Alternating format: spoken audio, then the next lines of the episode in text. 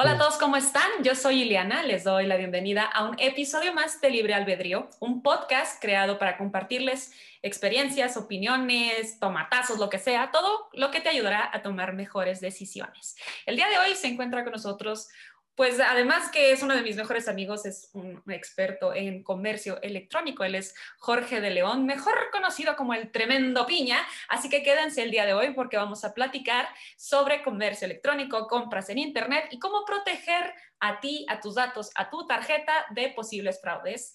Y así que quédense y aquí platicamos.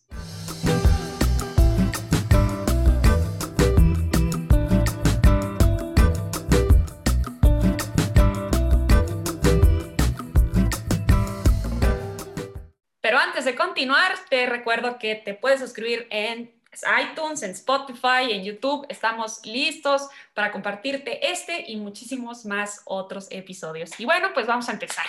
¿Qué tal, Jorge? ¿Qué tal, Piña? ¿Cómo estás? Hola, muy bien. Muchas gracias por invitarme. ¡Uh! un gustazo. Piña siempre le echó muchas porras al libro albedrío cuando era un bebecito. Entonces, le, le agradezco mucho eso y toda una vida de amistad. Eh, así que el día de hoy, pues vamos a empezar a platicar, ¿verdad? Este tema muy interesante, al menos, mira, yo como en, señora, ¿verdad? Eh, que, con muchas ganas de aprender cuando yo quiera pedir este, mis telenovelas por internet y todo lo que yo quiera, lo que yo quiera comprar. Y yo sé que el boom de las compras en internet, hoy, hoy por hoy es, es el top, ¿no? Comprar por internet es ya algo súper común, algo que la gente hace incluso más rápido que ir al súper porque puedes comprar lo que sea, literal puedes comprar lo que sea.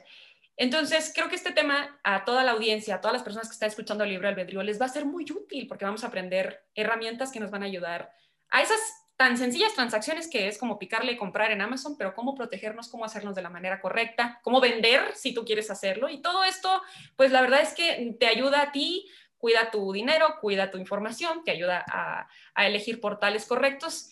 Y pues qué mejor que aprender sobre compras en línea. Así que vamos a empezar. Piña, platícame primero cómo funcionan las compras en línea. Claro, eh, pues un gusto estar en el programa después de tantos años. Y, eh, lo que yo voy a platicar aquí un poquito, este, pues justamente cómo funcionan las compras en línea y cómo funcionan los comercios que venden en línea. Eh, dando como un poquito el contexto de si alguien quiere también empezar a vender en línea, qué es lo que tiene que tomar en cuenta, ¿no? que, puede llegar a ser muy fácil y muy complejo, depende de dónde lo veas.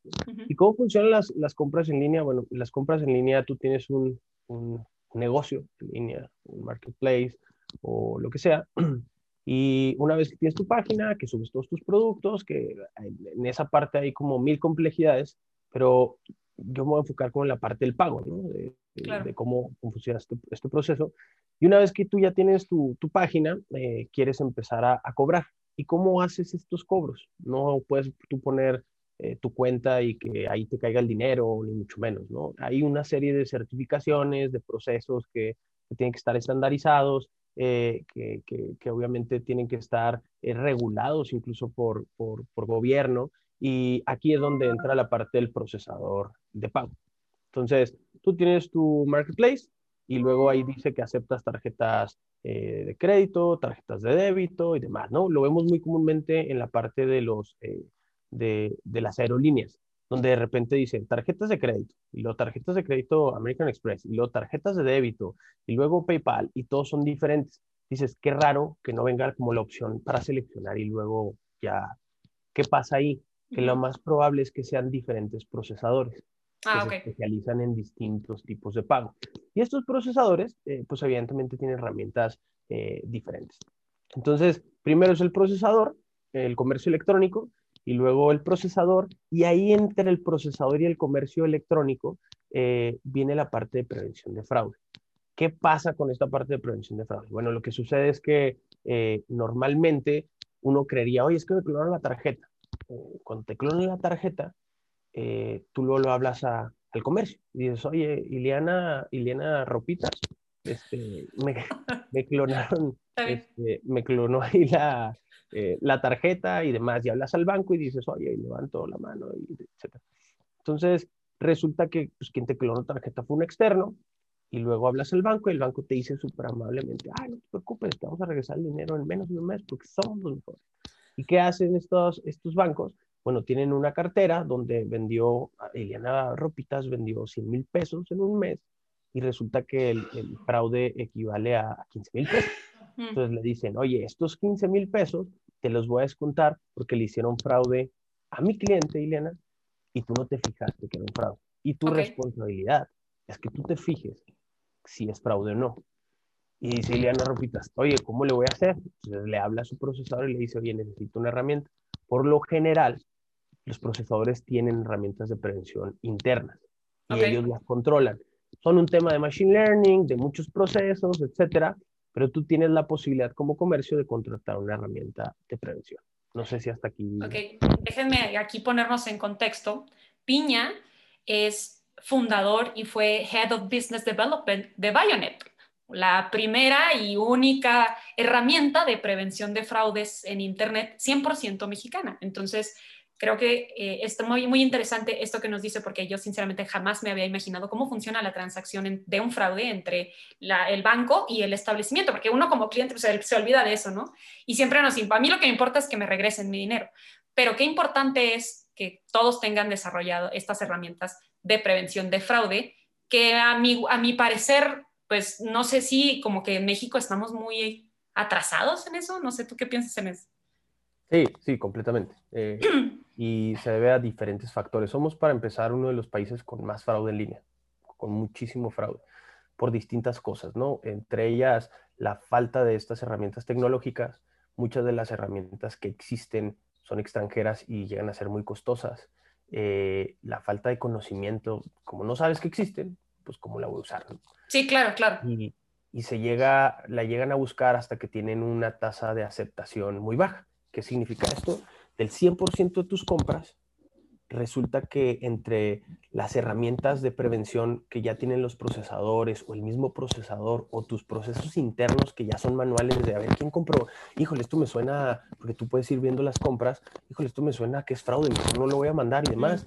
Resulta que hay negocios que llegan a tener el 15% de aceptación, o sea, pierden un 85%. Sí, o sea, pues ni, ni, ni, en negocio, ¿no? deja de ser un negocio, deja de ser completamente un negocio. Y hay este, negocios que todavía aceptan el 15 y luego resulta que el 5 terminan siendo fraude. Uh, no. ¿Por qué? Porque evidentemente los que hacen fraude están a un nivel de tecnología mucho más avanzado, ¿no? Siempre están un paso adelante, siempre están viendo cómo darle la vuelta y, y, la verdad es que son muy astutos en, en muchos casos. Entonces, es un, es un tema complicado, es un país complicado, porque también es un país complicado para eso, porque eh, quien tiene la responsabilidad de regular esto y castigar deberían ser eh, el gobierno, y no hay un área específica que, que busque castigar a, estos, eh, a estas personas que hacen fraude. No hay un área de investigación que diga, oye, vamos a buscar quién hizo este fraude y dónde podemos levantar una queja y demás. Esto sucede solamente cuando le es una persona que ha hecho miles y millones de fraudes o miles y millones de pesos en fraude y que de plano está saliéndose de control, pero ya los defraudadores eh, prácticamente se dedican a eso, a hacer fraude, a recibir productos, a revenderlos, eh, y te puedo hablar de mil casos de cómo hacen fraude. Tú te puedes meter a, YouTube, a, perdón, a Facebook y hay grupos de cómo pagar el agua a mitad de precio. No sé si te ha tocado. O cómo pagar tu deuda de luz a mitad de precio o por un 30%. Y tú dices, ah, tiene un contacto, etcétera. No, lo que pasa es que ellos pagan tu adeudo con una tarjeta robada y a ti te cobran el 30%. ¡Wow! Entonces, la forma de hacer fraude eh, varía muchísimo y cambia todos los días. Y en lo que tú estás como comercio definiendo cómo eh, atacar o cómo frenar ese fraude, eh, y que dices, ah, ya lo logré, ahora sí ya los encontré, pum, acá ya hay otros cinco personas que están metiéndote goles. Entonces, es, es un, una situación compleja. Muy compleja. Y bueno, yo como cliente, bueno, como usuaria, ¿cómo le hago o, bueno, no sé si se pueda una compra 100% segura, pero ¿cómo le hago para tratar de hacer lo más segura posible la compra que voy a hacer por internet? Claro. Mira, eh, nunca vas a tener una compra 100% segura. La verdad es que no me gusta hablar de, ah, es que solo compra en los sitios eh, que más reconocemos. Que, sí, como Amazon o Mercado Amazon, Libre. Mercado Libre, etcétera, porque eh, sería quitarle la oportunidad a negocios chicos que lo están haciendo bien, que están haciendo su mejor esfuerzo y demás. Este, incluso en esos lugares puede que tengas fraude, puede que algo salga mal o puede que te clonen la tarjeta o demás, ¿no? Pero las recomendaciones más comunes es siempre revisa el URL de la página, que sea el URL real de la página a la que tú estás consultando. Siempre revisa que la parte del procesamiento eh, en ocasiones, pero es muy raro que te sale otra ventana que sea un URL. Cuando te sale otra ventana, normalmente tiene que venir un URL del banco. Y la recomendación más, más importante que nosotros siempre hacemos es todas tus compras en línea, por favor, hazlas con una tarjeta de crédito o a través de un servicio como PayPal. ¿Por qué?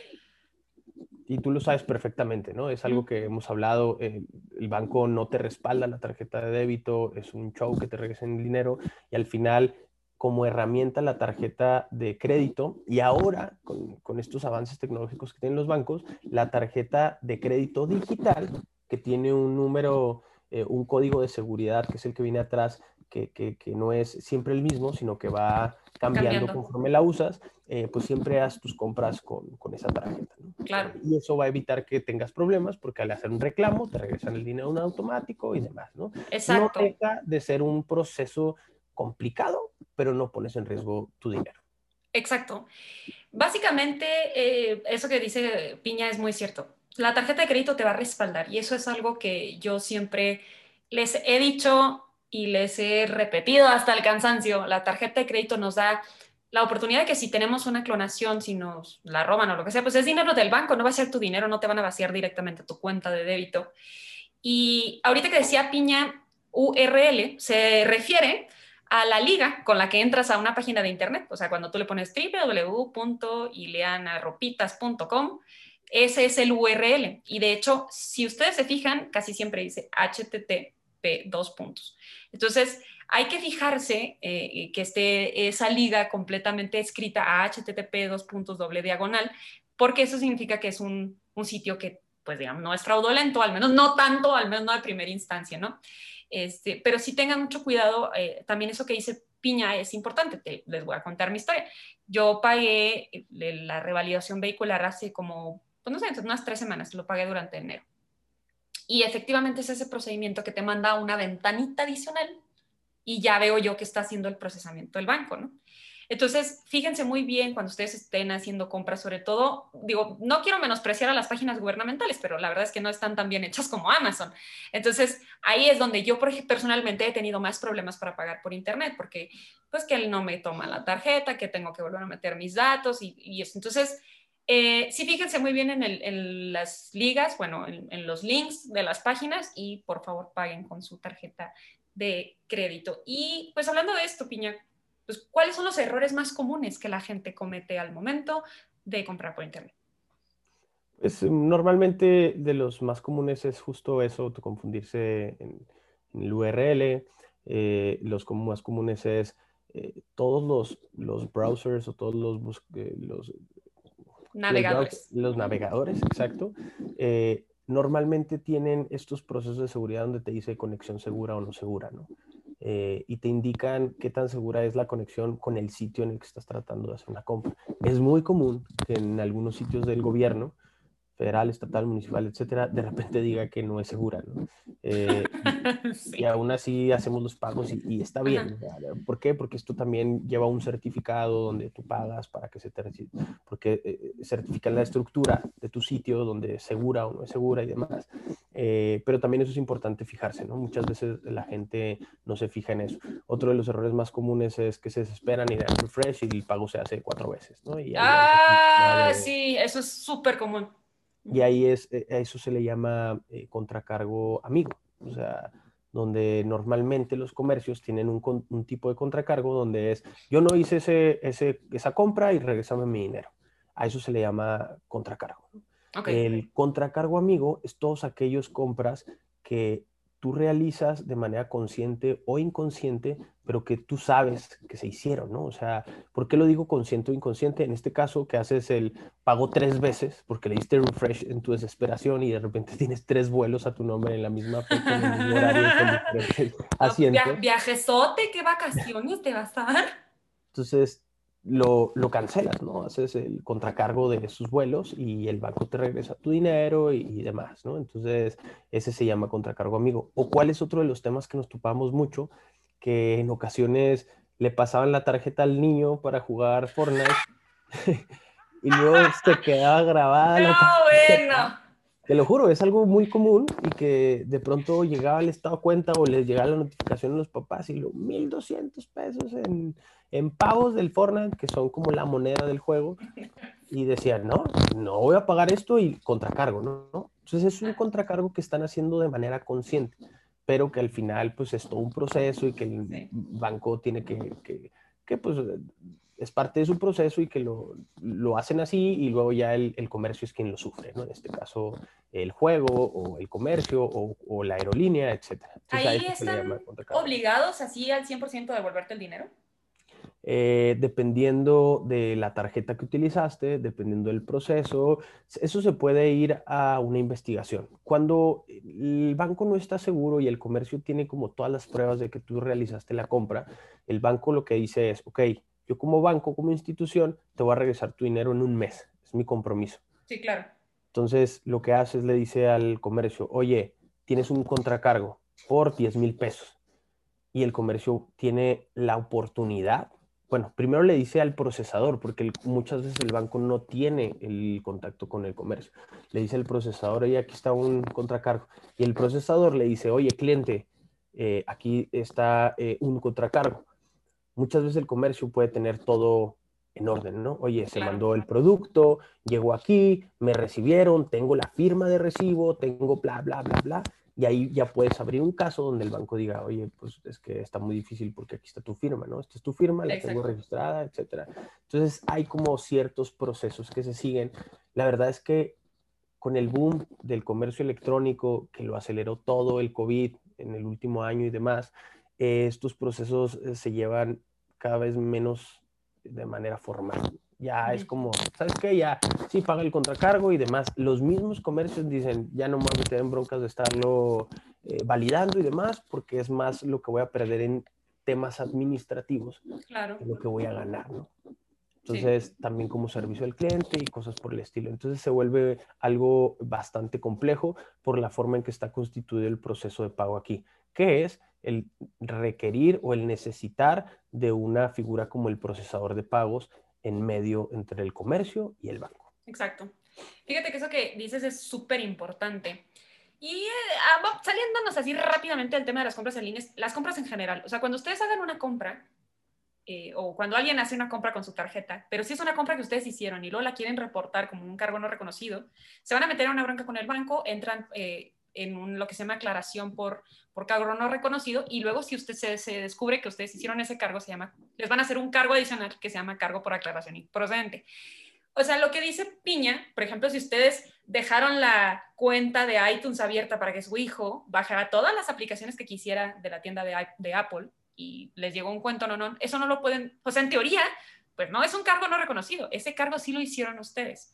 Porque a, a mí me han preguntado algunas personas cosas como, oye, pues es que mi hermano me agarró la cartera y fue y se compró unas cosas, yo no las quiero pagar, pero pues, bueno, el banco no sabe que tienes un pleito familiar, por supuesto, el banco te lo cargó y es un pago que tienes que hacer, no lo puedes meter como, como un cargo no reconocido porque sí es algo que hiciste de manera voluntaria. Y otra cosa que sucede, y esto sí les puede pasar en Internet, es que muchas veces no, no nos grabamos los como que el nombre del establecimiento donde compramos o de la página donde compramos, o también a veces cuando pagas directamente en una terminal punto de venta, la terminal no coincide el nombre de la terminal con el nombre del establecimiento. Entonces vamos a suponer que ustedes fueron a Iliana Ropitas, pagaron con su tarjeta, pero la terminal está a nombre de Piña y en su cargo dice Piña. Entonces ustedes dicen, órale, me clonaron la tarjeta, porque yo no me metí a Piña, yo no fui a la tienda de Piña, no me metí a piña.com a comprar, pero lo que no sabemos es que si es un cargo que nosotros hicimos nada más la terminal punto de venta tenía otro nombre o el servidor que nos hizo el cargo tenía otro nombre y nosotros lo metemos como cargo no reconocido. Pero entonces, tengan mucho cuidado porque aparte que tienen que pagar esa, es, ese, ese cargo, tienen que pagar sus intereses y tienen que pagar la aclaración improcedente. Ahí hablando de las tarjetas, que pues ahora sí que es uno de los temas que más me gustan, ¿cómo funciona la clonación? A ver, suelta la piña, suéltala. ¿Cómo funciona la clonación? No para protegerme, sino para saberle. es bastante complejo y bastante fácil a la vez. Eh, la verdad es que uno siempre se imagina que cuando te clonan la tarjeta hay un vato con un gorrito atrás en de, que el antifaz, rayas blancas y negras, ándale. Claro, y luego así el gorrito de hacker, ¿no? De, está en el Starbucks, está robando mi información, ¿no? Cosa que sí llega a suceder, cosa que sí puede llegar a ser común, pero que es la manera menos eh, fácil de hacerlo, ¿no? Y es la manera que menos utilizan para la clonación de, tarjetas.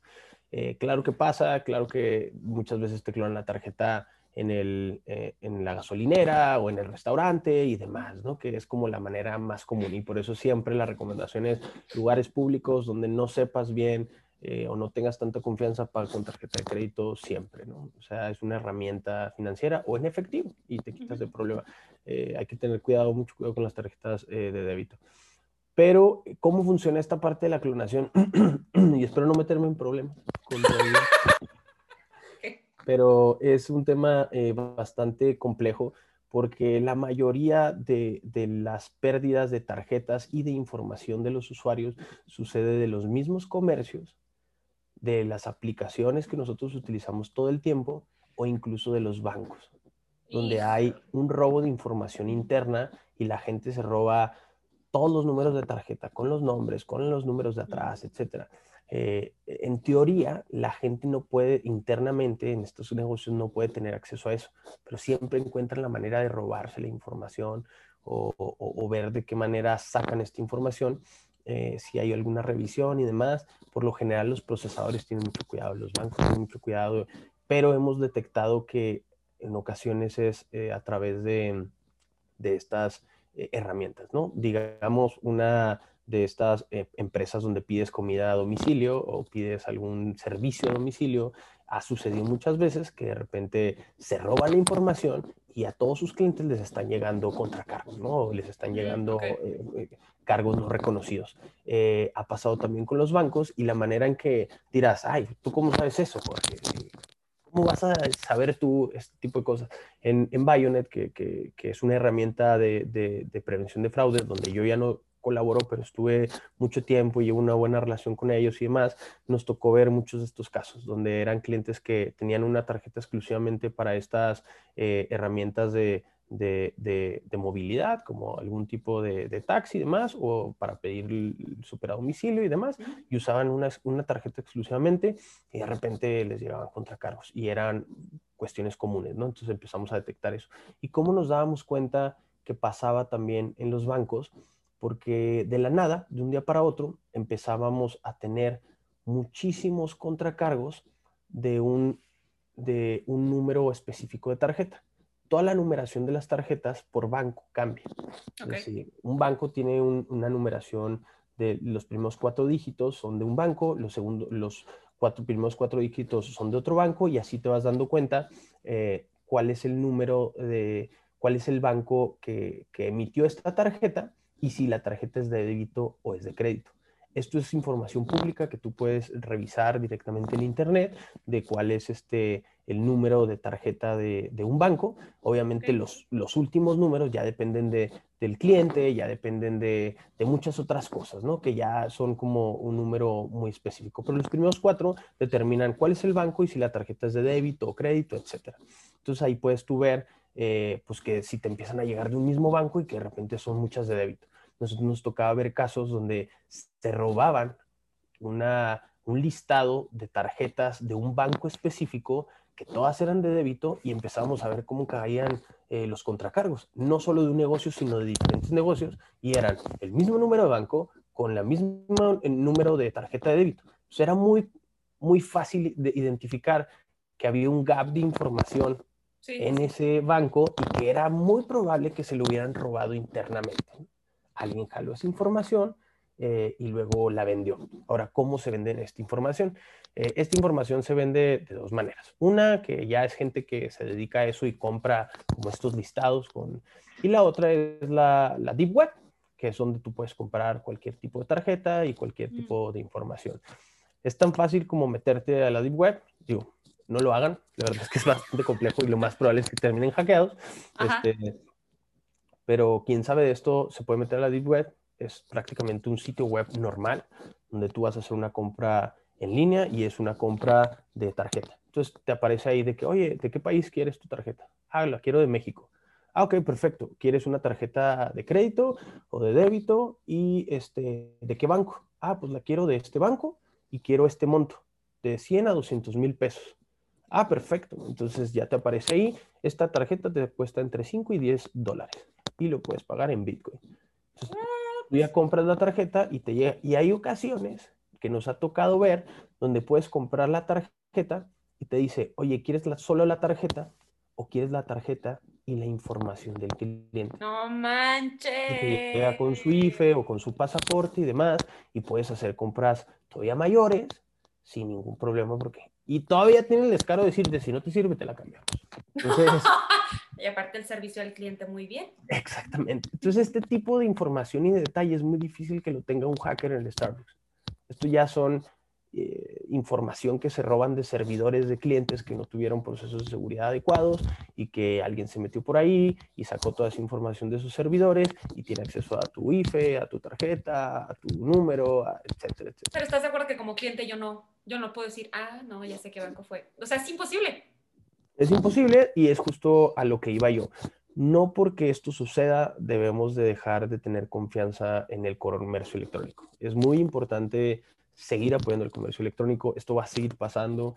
Va a llegar un momento donde esto se tenga que regular de manera adecuada eh, por gobierno. Hay muchos países con muchos avances donde evitan este tipo de, fraudes. Eh, lo ha hecho Chile, lo ha hecho la India, donde eh, la India por lo general tienes, aquí tenemos RFC, CURP, IFE, etcétera, y allá manejan un número de identificación personal. Entonces, todo está linkeado a tu, a tu número de identificación personal. Si yo tengo mi número de identificación personal y tengo mi tarjeta de crédito, tengo que tener linkeado esto y me piden esa información para poder realizar una compra. Y esto hace más complejo el robo de identidad muchas veces de, de, los clientes, ¿no? Porque, eh, sin embargo, aquí como no, no, te pide nada más que el número, es muy difícil, ¿no? O sea, y de repente es tu dirección y otras cosas, pero no todos los eh, herramientas de prevención toman todo eso en cuenta y eh, se vuelve como muy complejo. Entonces, sí hay manera en que se pueda regular. Eh, es un esfuerzo titánico porque tiene que venir como una propuesta desde los bancos o desde el gobierno para regular, pero ¿qué es lo que pasa y por qué no ha sucedido? El fraude no le duele al banco porque ellos no pagan el fraude. El fraude no le duele al gobierno porque no les interesa regularlo y el fraude le duele a los comercios. Y para que todos los comercios se pongan de acuerdo y levanten la mano, eh, requiere de, de, mucho esfuerzo, ¿no? Y instituciones como la AMBO, como la Asociación Mexicana de Internet, la AMBO es la Asociación Mexicana de Ventas Online, como la Asociación Mexicana de Internet, ah, están haciendo un esfuerzo muy importante por, eh, por eh, hacer propuestas ya a gobierno, eh, por meterlas a, cabildo y que, que, traten de avanzar para regular este tipo de situaciones y que evidentemente tengamos mucha más seguridad y que podamos confiar mucho más en el comercio electrónico. Mm, yo me quedo con que confiemos en estos procesos, confiemos en los comercios y que ayudemos a crecer el comercio electrónico porque al final eh, nos vemos beneficiados todos de ellos, ¿no? O sea, todos de esto se vio en la pandemia, se vio en el hecho de que ya tus papás no tengan que salir a pagar el agua ni la luz porque lo pueden hacer desde su teléfono y demás y esto ayuda a que, a que esto siga creciendo, a que la tecnología siga avanzando y que podamos teniendo mejores controles de seguridad.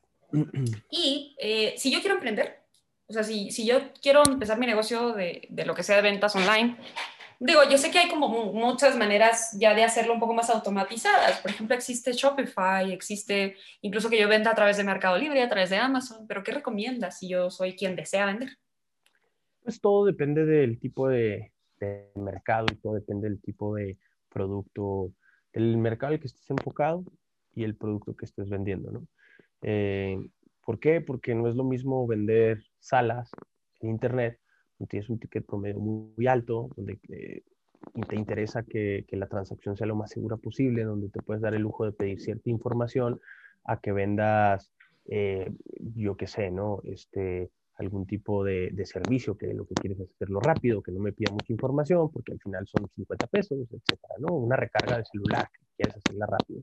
Eh, no me pidas mucha información porque son 20 pesos, son 30, 50 pesos. Entonces, eh, todo depende de a cuál sea el mercado al que estás dirigido. Eh, a esto me lleva a que, por ejemplo, tienes Shopify, tienes Magento, tienes Pitex, tienes otras herramientas que te ayudan a generar tu, tu sitio, pero ellos no son procesadores. Lo que hacen ellos es tener un listado de procesadores donde tú eliges por dónde pagar y entre ellos está OpenPay, está Conecta, está Mercado Pago, está etcétera, y ahí tú seleccionas cuál es el que mejor te conviene. ¿A qué me refiero con esto? Si eres un cliente que, que tiene muchos eh, temas de, de, fraude y demás, pues te convendrá escoger el procesador que tenga la mejor herramienta de seguridad o de prevención, eh, o te, te convendrá eh, el que tenga mejor aceptación y aparte contratar una herramienta de prevención de fraude como les vaya. Eso. aquí, aquí le va su inserción publicitaria. Exactamente. O este, en su caso, oye, tengo un tipo de producto que va dirigido a un sector que no está tan bancarizado, que no tiene tarjeta de crédito, que va a ser muy difícil, que normalmente tiene el dinero en la mano. Ah, bueno, pues a lo mejor ahí te conviene utilizar a Conecta porque es de los únicos que acepta el pago en Oxxo. Y tú puedes ir a pagar en Oxxo y demás. Entonces, todo depende de la herramienta todo depende del producto y del, mercado al que estés dirigido. Entonces sí, hay muchas opciones, pero siempre enfócate en, en cuál es el objetivo final. Oye, tengo un ticket promedio muy alto porque vendo algo carísimo que pueden llegar a ser joyas de la más alta gama y la verdad es que si se me caen algunas ventas y mi, mi tasa de aceptación llega a estar en 30%, no me importa porque si pierdo uno, pierdo el mes completo de, de venta. Sí, claro. Ah, bueno, pues ahí te conviene un procesador de pago, como me parece que es Mercado Pago, que ellos te pagan el contracargo. Tienen oh, una okay. aceptación muy baja, pero ellos te dicen, yo te pago el contracargo. Siempre y cuando llevemos estos procesos de seguridad, yo te pago el contracargo. Oye, es de los que tienen peor tasa de aceptación, sí, sí es, pero te van a pagar el contracargo. Por eso si tienes un producto de mucha transacción, de muchas transacciones y demás, a lo mejor es un procesador que no te conviene tanto, porque te va a tumbar la tasa de aceptación. Entonces, eh, de esa manera es como tienes que jugar con estas herramientas para que escojas lo que mejor te conviene y pues bueno, a través de ti, si, si hay algo en lo que yo pueda ayudar a, a tu audiencia diciéndoles cuáles conviene, cuáles son los beneficios de uno, cuáles son los dolores de cabeza de otro, con mucho gusto. Perfecto. Aquí quisiera puntualizar dos cosas. La primera es, ahorita que mencionaste que si tu mercado es alguien que no maneja tarjetas, que normalmente no está acostumbrado a utilizar tarjetas, esta opción de Conecta es bastante útil y lo digo por experiencia. Y si tú estás vendiendo por internet y quieres vender algo que te tienen que pagar en efectivo, por favor, busca una manera, puede ser Conecta o hay otros, otros medios que te permiten hacer una venta segura. ¿A dónde quiero llegar? Últimamente, y digo últimamente, no sé, en el último año, dos años, hay un boom en las ventas de Facebook Marketplace. Es una sección de Facebook que te permite anunciar lo que literal quieras y te lo, se lo compra una persona. Es como si vendieras algo tipo por inbox, ¿no? Pero hay una tasa altísima de fraudes en este tipo de ventas porque, o por un lado, la persona te dice, no, sí, mira, aquí tengo esta pluma, es la última que tengo, descuentazo, y si no me depositas en este momento, te la vas a perder. Y ahí vas tú, le depositas, y lo más común es que la persona en ese momento te bloquea, ya no vuelves a saber de ella. O la otra cosa que también sucede es al contrario, ¿sí? Vamos a suponer, no, pues estoy vendiendo esta pluma y me sale un comprador. Y yo le digo al comprador, oye, ¿qué te parece si ya me, me transfieres? Y el comprador lo que hace es que me manda un literal, un comprobante de pago, donde viene la onda de que ya me transfirió el dinero, yo le doy el producto y luego sucede que ese comprobante estaba truqueado y nunca hubo ninguna transacción de por medio, solamente era literal Photoshop donde le pusieron como los datos que yo quería y yo ya caí y ya envié el producto. Eso tristemente es algo común. Entonces, por favor, si van, a, si van a empezar a vender, al menos de manera recurrente, así como dice Piña, mejor váyanse por otros medios de pago que son súper seguros y que aparte como que, que, si tú vendes, pues tienes la certeza de que sí te va a llegar la lana, si tú compras, tienes la certeza de que sí te va a llegar el producto. Y, este, y bueno, pues creo que esto, si tú quieres empezar a, vender, te va a ayudar muchísimo. O sea, creo que sí, sí, sí es importante que conozcas sobre estos medios, que los empieces a navegar y utilizarlos es súper fácil. Personalmente, te digo, yo, yo, yo he utilizado Conecta y pues la verdad es un trámite sencillo para poder darte de alta y trae muy buenos beneficios. Y otra cosa que yo quería puntualizar, si algún día alguien de Mercado Pago llega a escuchar este episodio, yo soy una, yo soy fan de Mercado Pago. Me gusta mucho Mercado Pago porque aparte tiene una parte de inversiones y me facilita los pagos a través de Mercado Libre. Y antes tenían el pago de servicios a través de Mercado Pago, pero a partir de enero empezaron a cobrar una comisión. Entonces, entiendo que las transacciones llevan una comisión, pero ojalá que pudieran llegar a considerar una comisión un poquito más baja o algún acuerdo de comisiones para que podamos seguir usando Mercado Pago. Yo era feliz pagando mis servicios a través de Mercado Pago.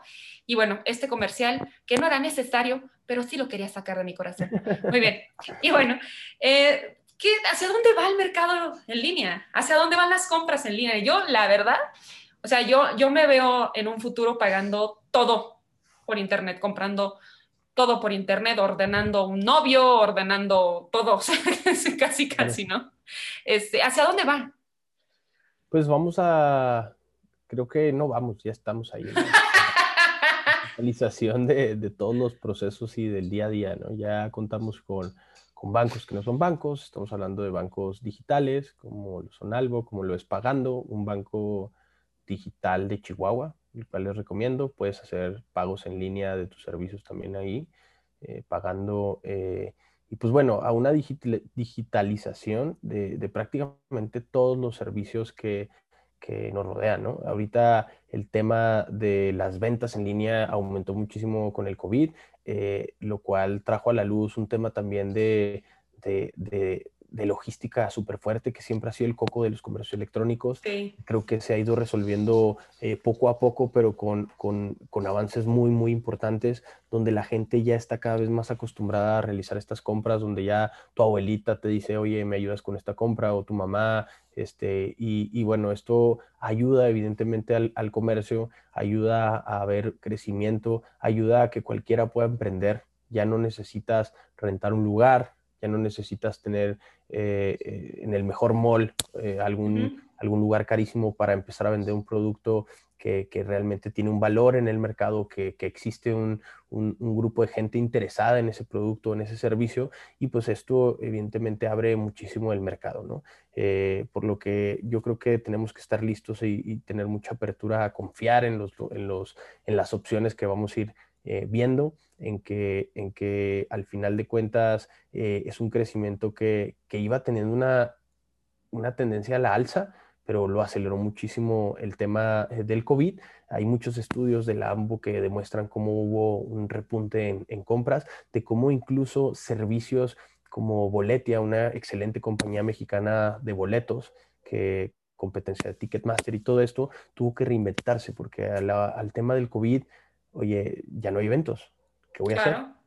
Entonces lo que ellos fueron, hicieron fue migrar hacia un tema de eventos digitales, donde ahora vemos conciertos digitales y si bien el costo es pequeño, donde ya son plataformas que te ofrecen una variedad de servicios adicionales, donde tenemos, eh, por ejemplo, herramientas como 123 que puedes pagar todos los servicios, comprar eh, eh, saldo en línea, donde te da unas herramientas, muchas herramientas muy importantes, 123, y que al final ya venía con un uso extenso de mucha gente y esto lo aceleró, ¿no? Entonces, hay una infinidad de herramientas que, nos pueden ayudar y que no tengamos miedo. Yo voy a eso, a que no tengamos miedo del cambio, a que estemos eh, muy conscientes, a que seamos muy cuidadosos. Uno de los, yo me quedaría con, esta, ahora sí que con esta recomendación. Eh, uno de los errores más grandes que podemos llegar a cometer es que muchas veces utilizamos la misma contraseña para todos y luego llega alguien y te dice, es que a mí nadie me quiere robar. Yo no quiero, creo, yo no soy nadie en el mundo, nadie me quiere robar. Sí, claro, no eres nadie hasta que roban esa información de una de las herramientas que tú utilizaste eh, y resulta que tenías la misma contraseña que en tu correo, al que también tiene acceso, y alguien que te quiera hacer daño o demás, eh, utiliza la misma contraseña que utilizas en todos lados y la mete a tu correo y resulta que sí es y tiene acceso a tu CV, tiene acceso a tu eh, acta de nacimiento porque la mandaste, tiene acceso a tus recibos de nómina, tiene acceso a tus eh, recibos de casa, tu dirección, etcétera. Y ahí viene un tema un poquito más complejo que es el robo de identidad, ¿no? Donde ya llega alguien y se presenta y dice, soy Liana Casas, tú qué vas a saber, aquí está mi foto, aquí está mi comprobante de domicilio, aquí está todo y demás. Eh, entonces, yo recomiendo aquí que utilicen herramientas como eh, esta parte de administración de, contraseñas. Hay muchísimas, hay Keeper, hay etcétera, muchas que te ayudan a tener todas tus contraseñas encriptadas, que te ayudan a tener contraseñas seguras en todos los sitios y que no tienes que estar acordando. Te acuerdas de una contraseña muy extensa, muy compleja que solo utilizas para entrar a Keeper y, o, a tu herramienta de, administración de contraseñas y todas tus demás eh, eh, contraseñas están encriptadas, guardadas y son seguras y diferentes cada una. Entonces, es una buena recomendación que les hago como usuarios, que esto va a seguir creciendo. Ahorita ya no tienes acceso a una plataforma, tienes acceso a, ¿qué te gusta? Tienes la de Netflix, correo, esto, Zoom, etcétera. Acordarte la misma contraseña es súper complicado. Y en algún momento hasta se la dices a alguien porque no vas a correr ningún riesgo y entonces se vuelve muy complejo, ¿no? Entonces puedes tener este tipo de herramientas, no tengan miedo de usarlas, de experimentar, de si no te funciona una, utiliza otra y demás. Eh, y pues bueno, seamos conscientes de que este cambio necesita de nosotros y que vamos a tener que irnos adaptando cuestiones de seguridad también, ¿no?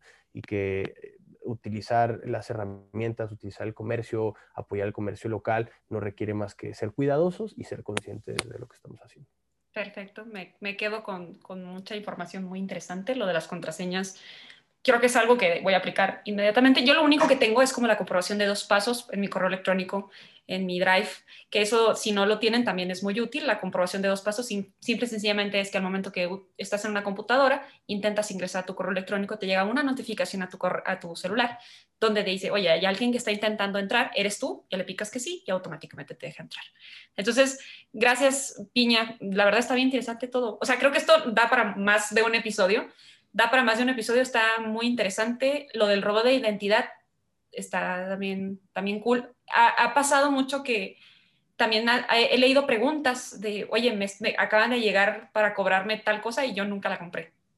Y me está llegando ya un, un, despacho de cobranza que cuando una, una, pues, este, una deuda no se cubre con el establecimiento, se pasa a un despacho de cobranza, que esos son los típicos hostigadores que van y te tocan a la puerta, ¿no? Claro, claro, claro.